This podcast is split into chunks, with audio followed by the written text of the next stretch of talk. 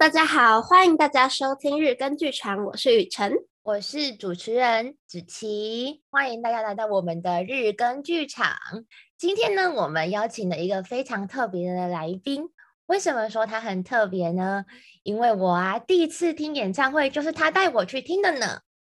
而且啊，他还有很厉害的能力，带我去参加广播金钟奖，让我带我的好朋友们一起去听徐佳莹的演唱会。他带给我人生一个很不一样的一个经历。那我们就来请这一位来宾来跟大家做自我介绍吧。嗨，大家好，我是芷琪的好朋友，我是。阿宝现在呢，就是在从事广播。哎，那阿宝啊，想要请问一下，嗯、你是哪个大学哪个科系毕业的呢？为什么现在会来从事这一份工作啊？呃，我是世新大学广电系的广播组毕业的。然后，其实我从嗯、呃，大概国中开始，嗯、呃，应该说对于主持。非常的有憧憬，就是我小时候的梦想其实是想要当一个外场活动的主持人，就会觉得哎，那个到处接案，然后每天见到不同的人，然后呃可以拿着麦克风说话，感觉很有趣，而且可以控制自己的时间，然后就一直朝着这条路一直前进。后来就慢慢发现，哎，好像很多的外场活动主持人都是来自于。电台的 DJ 或者是主持人，然后他说：“嗯，那我就想要去读广播组，看有没有这样子的管道可以更接近我想要做的行业。”哎，没想到是好像越走越偏了。嗯，哦，原来是这样子啊。嗯。嗯就觉得听你的声音，也觉得非常的甜美，感觉当电台的 DJ 啊，一定就是观众也会超级想要听的。那你说你很喜欢担任主持人的这个工作，那在大学的时候有去做什么比较特别的实习吗？是跟这个方面有关系的？我觉得我是到越来越成长之后，然后可能兴趣一定会越来越多，或接触的事物越来越多，然后慢慢发现，除了主持以外，其实跟广播相关的事情。然后我有兴趣的也非常的多，然后所以我做过的工作从大学以来蛮广的，就我大一可能先去就为了赚一点钱，然后先去高中有去当社团的广播主持社的指导老师，然后先累积一些经验跟拿麦克风的 机会，然后到了大二开始就有去到像好事九八九电台打工，然后。大三也有做一些更多不同类别，例如说唱片圈有去华研唱片实习，叫华研所，然后也有去呃演唱会制作公司实习，后来打工，接着变接案，那就是子琪开头有说的，带他去听徐佳莹的演唱会，其实就是我们公司办的，这样，那我就有很多的票可以送给我的朋友，然后还有去当艺人的助理，就是呃，这算是一个蛮。有趣跟可贵的经验，因为像是他的私人的助理，然后他就常常带着我，理当是我带着他啦。但是因为我是小孩，就是有点见见世面的感觉，然后去到不同的音乐节场合啦，或者是电视录影啊等等的，然后还有 KKBOX 校园大使，也是跟子琪认识的地方。对，还有一些电视台的实习经验，像东方卫视跟湖南卫视。然后接着还有到，呃，就从好事酒吧酒电台，然后后来有机会就到 Pub Radio 去打工，然后，嗯，因为那个打工像是平日，然后就可以见到比较多的艺人，还有真正的节目制作的过程，也算是蛮开阔眼界的一个地方，然后甚至直接影响到我现在正职工作，就是在这间公司做正职的企划制作。对，差不多就这一些。嗯，感觉就是阿宝的工作经历非常的多元。那想要请问一下，就是你走过这条路这么长一条路以来，有没有觉得跟你当初的想象有点不同呢？会，就是怎么说呢？我心里还是有个那个小小的种子，会觉得说，如果有一天有机会，嗯、呃，我人脉建立的够广，然后对我自己的生存就是。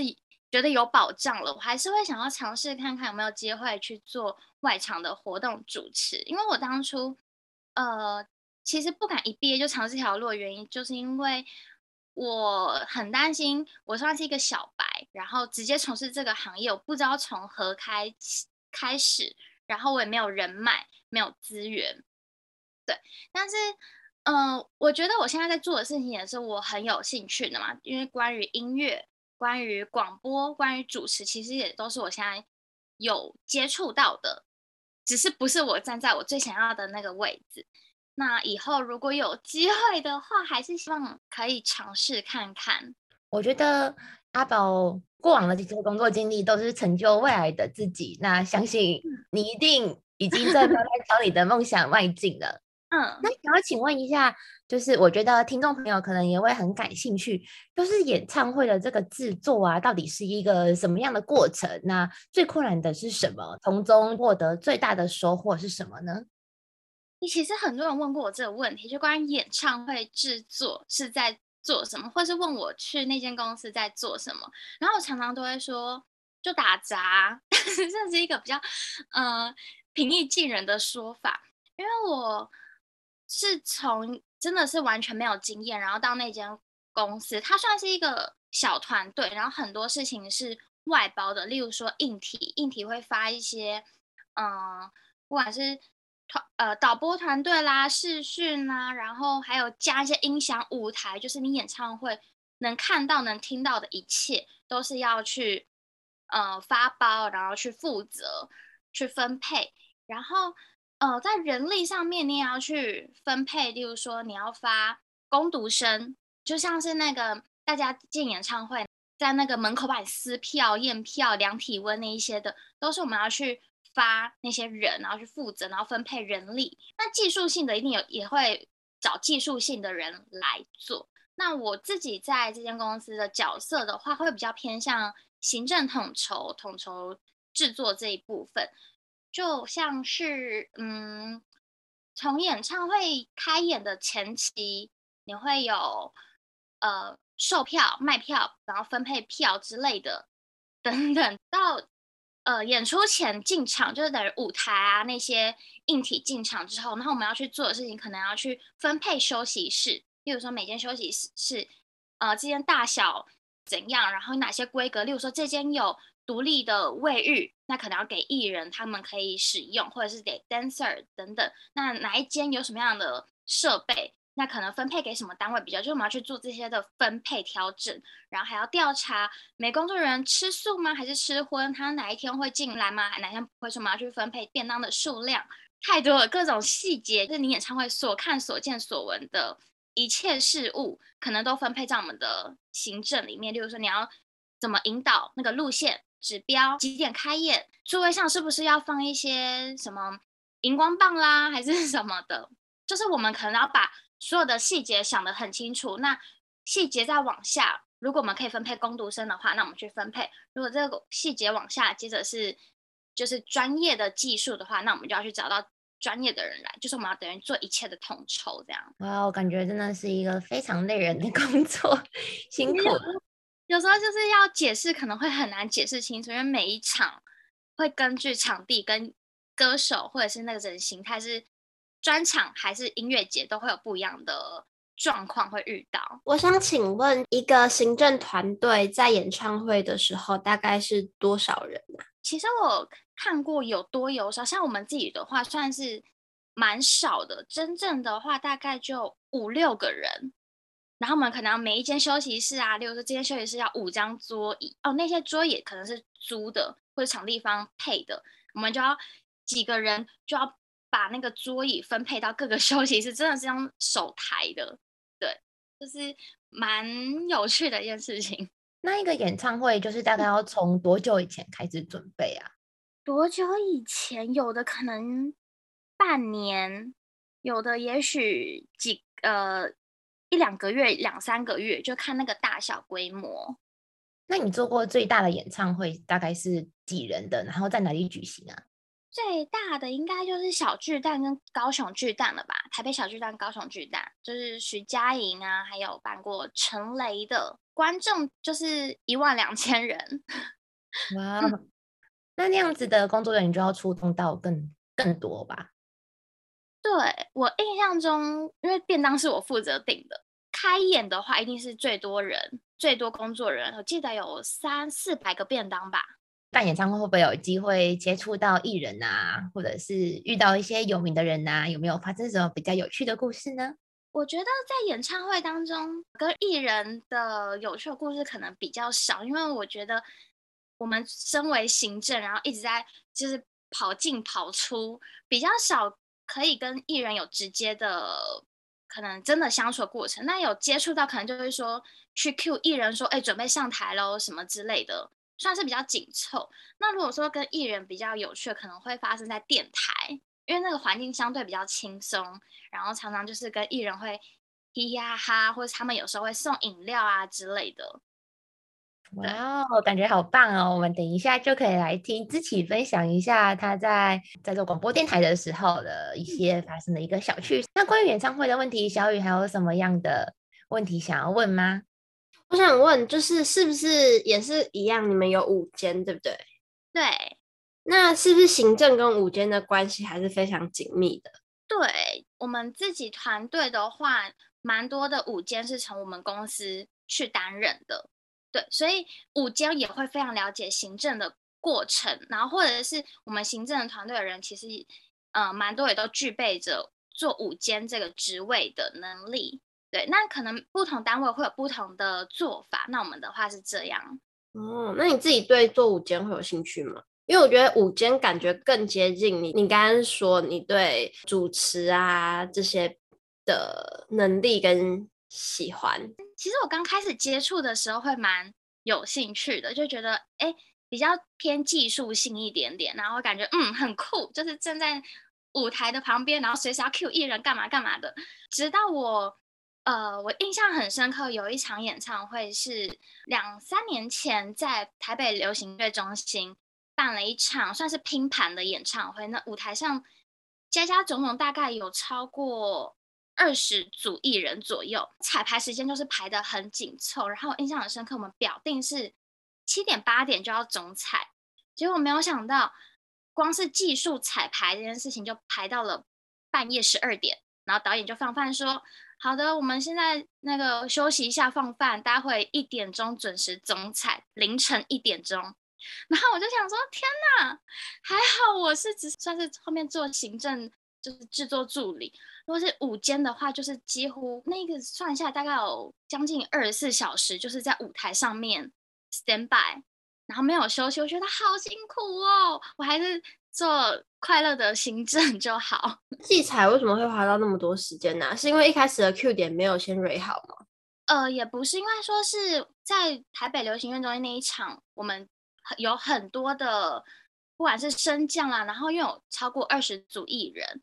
那那个比较不像是音乐节，所谓的一个歌手上台，不管没有带 band 或者唱卡拉就下台那种，那是每一个歌手都有不同的灯光、视觉特效等等的。那在记彩过程当中，一定是边踩边改，可能灯光又会稍微要改一下。那随时或者是这边不顺，例如说换装过程不顺，或者是。A 组正在表演，那 B 组在那个升降底下在 stand by，那可能要推钢琴啦，还是要推一些什么器材的程序不顺的话，就是要一直修改，一直调整，ready 到很顺，那可能就会导致表定的彩排时间会 delay 到。辛苦了，我觉得压力真的很大，因为时间是抓在他手上的。你说，因为一个人如果突然忘记什么小细节。那等于整个导演团队都要等你那个小 trouble，对，其实压力蛮大的，还是比较好。嗯，那我们可以再请自己分享一下他的另外一个实习经验吗？在各大电视台制作节目的经验。哎、哦嗯欸，其实说实话，我会去电视台，并不是因为我对电视制作很感兴趣。那我那时候的思考。方式是，其实我很嗯，算是我觉得广播电视啊、电影啦、啊、音乐啊等等这些大领域里面，我对于音乐最有兴趣。那我可能会觉得我比较有能力，而且也有兴趣接触到的，可能会是唱片业这部分。那我就觉得说，哎，那如果以后到唱片公司的话，我的艺人。嗯，可能会需要经纪，会需要宣传。那我做过了广播，然后我去过了演唱会的演出，那我了解他们的幕后。那电视我反而好像比较没有接触到，就电视啦、新媒体这一块。所以我是为了，如果以后我到了一间唱片公司，我也想要好好的行销包装的艺人的话，那我还缺少我了解电视这个区域，然后我就选择，我想要去这边实习，而且我就想要到对岸去看看，就直接跨到两个我不熟悉的地方。对，然后所以我就选择去了湖南卫视实习。那时候海选，我记得听到他们说我那一届。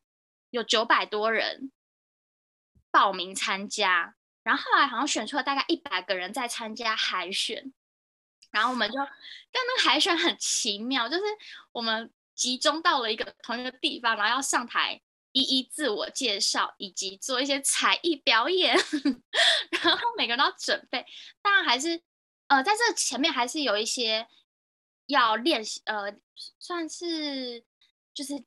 自己拍片剪片的的的作品要呈现，然后才会进到海选这个阶段。然后海选当天还有团队合作，就是他直接现场分好组，然后就给你一个主题，然后叫你快拍快剪，你们就团队就出去赶快拍摄想剧本，然后呢回去开瞬间快剪剪一些小短片这样，然后再再就是会被问一些跟。当然要问一些跟湖南广电相关的问题，这样蛮有趣的。然后后来去到那边真正实习之后，真的要这样分享吗？我觉得 蛮黑暗的。这个是可以，这个是可以让大家知道的吗？啊、呃，没有不行，应该说是我自己主观的感受啦。就是可能大家会觉得说，嗯，应该说是嗯普遍的印象啦，都会觉得哎，对岸的。电视制作好像都非常的庞大，那资金非常的多，我觉得这是肉眼可见的。但是呢，我觉得如果反过来，身为一个工作者的角色，我会比较不考虑，呃，在我还是一个社会新鲜人的阶段，就到对岸去工作，因为我实际到那边去之后，然后例如说，我有去实习的一个单位叫做，呃。女人们的恋爱，相信大家应该多多少少听过。那那时候其实我去做已经是第二季了，也就是陈乔恩的组。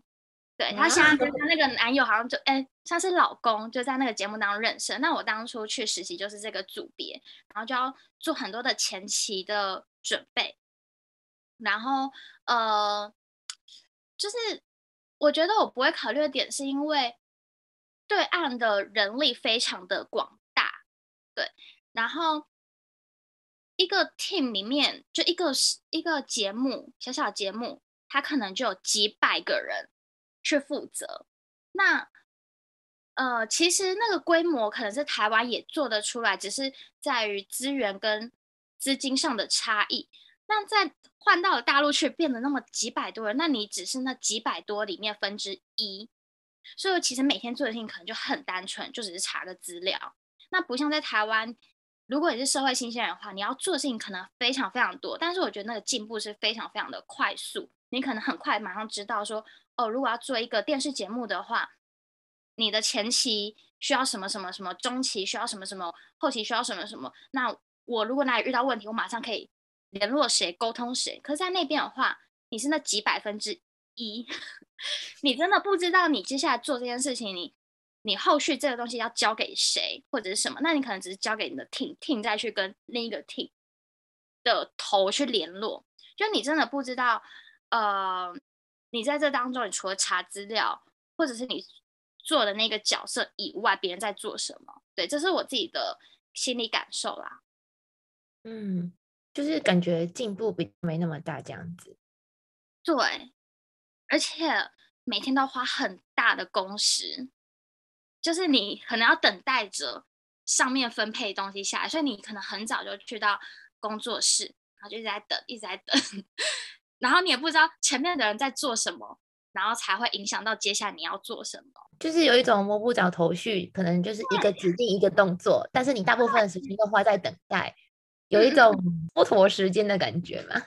对，所以如果是社会新鲜人的话，我觉得在台湾磨练好，你真的以后想要去见见世面的话。再去我都觉得会比较好一点。不过也算是一个蛮特别的一个经验，这样子的。对，蛮特别的，因为真的是规模非常的庞大，有开阔到眼界的感觉。有没有真的让你觉得颠覆想象的事情？除了工作以外，就是我参与到工作以外，就是我看到的，我觉得印象蛮深刻的是，我去那个湖南卫视，他们一年一度有一个东西叫做青春芒果节。那如果是我在 追一些大陆偶像的话，可能会很熟悉这个节。它是那边蛮大的，因为湖南广电它，哦，它有个很东西很酷，它光电视台就一整栋，那个一整栋可能是我们的那种社区的一一大栋那种感觉。然后呢，广播电台也是一大栋，购物台也是一大栋，就可能一只是一个频道就一大栋。然后他们还有那个芒果 TV，就是大家手机 app 的那个芒果 TV。也是一大栋，所以那个整个广电园区是一整个像剑湖山一样，对，每天要走出去真的要走超久的。然后，呃，所以他们做那个青春芒果节的规模也非常的大。他们包含说，他们把每一个节目，就是很热门的节目，会做成有点像是园游会吗？就在一个展览馆里面，然后每一个。去的人可能都是粉丝啊，或者是一些影迷之类的，然后进去里面就可以闯关，做很多的，我觉得有点像那种世贸会做那种展览，然后每个展还做的非常的大，例如说有密室逃脱的展，那你真的就是亲身的去玩密室逃脱，然后更了解那个节目里面的那种惊悚的氛围什么的，然后或者是女人们的恋爱也会有一一区，那你可能就要去。全面，然后就可以体验一些恋爱的 氛围等等的。然后这只是其中之一。他们青春芒果节还有很大的演唱会，一连好几天，反正各式各样。我觉得这个是可能在台湾的影视啦，整个娱乐产业里面，相对我觉得比较没有这么庞大的资源去成立的一个活动。对，蛮开阔眼界的。就是规模上让你觉得天哪，居然是到这么大呀！对，真的非常大。那个光只是电视节目做出的展览，大概就有三个世贸那么大，蛮吓人的。呃，我们以前都会有个传说，传说中在中国的我不知道电视啦，但舞台剧的灯光技术就是比较落后一点，可能会有一些呃错误的观念，或者是不聪明的。好的器材的使用方法，嗯，到电视台上还会有这个状况吗？还是其实他们的技术非常的好？其实这就是我所不知道的了，因为，嗯，就像我刚刚说的，如果我只分配到这个角色，我真的不会去看到或者是感受到别的。他们其实从摄影，呃，从前期，例如说编导到真正。拍摄的那种团队，其实可能会是不同的团队，因为人力太多了。那我可能就比较不晓得这一块。但是我知道，如果技术方面的话，呃，我从大一那时候去东方卫视，那时候其实还偏向大家会说，呃，大陆可能都讲的好听一点，可是参考其他的国家的节目。那时候去那边实习的时候，其实他们没有觉得这是所谓的不好或者是抄袭，他们会觉得说他们要。进步就是必须要参考，所以他们去做的过程当中，去发现说哪里不好，哪里在往上，或是这边哦，原来差别在于设备啦，还是规模资源，他们再去升级。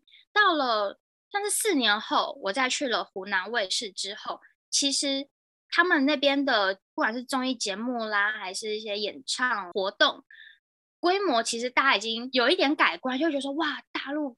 规模好庞大，那个做那种什么梦想的声音啊，那种音乐节目，那个舞台之大，其实我觉得这就是他们厉害的地方，他们可以发现他们跟别人的差异，然后再去升级。然后那时候我在去实习的时候，他们就会一直要我们去参考别的国家有没有很厉害，例如说他们还会参考奥斯卡的呃颁奖典礼，哪边有什么厉害的东西是我们可以参考的。对，其实他们。在这方面，我觉得他们是有努力的，再去成为更好的。嗯，应该怎么讲？他们有努力的想要让他自己的作品是更升级的。对。哦、呃，那请问在升级方面，他们有会想要做出独创性的东西，就是可能你们一整个团队大家一起发想嘛？啊、呃，这个我比较就没有接触到，因为我是 实习生。但据我所知，他们真的是不断的去研，呃，去去参考很多很创新的，例如说现在很流行的什么元宇宙。其实他们在我三年前去的时候，我因为我参与一个，就是其实就是青春芒果节的。最盛大的那个盛会演唱会，我只参与了几天的团队的讨论，他们就是不断的在参考很多很新的 AI 技术，然后想要应用在演唱会当中，然后包含不只是在演唱会现场，然后要怎么样把这些的有趣的内容在他们的芒果 TV 的那个 App 上面做一些创新的应用，让视觉上有更好的体验。他们好像一直都不断的有在。研究，而不是只是停留在原地哦，做好一场演出就好。这一集有非常多收获，然后也让我们大开眼界。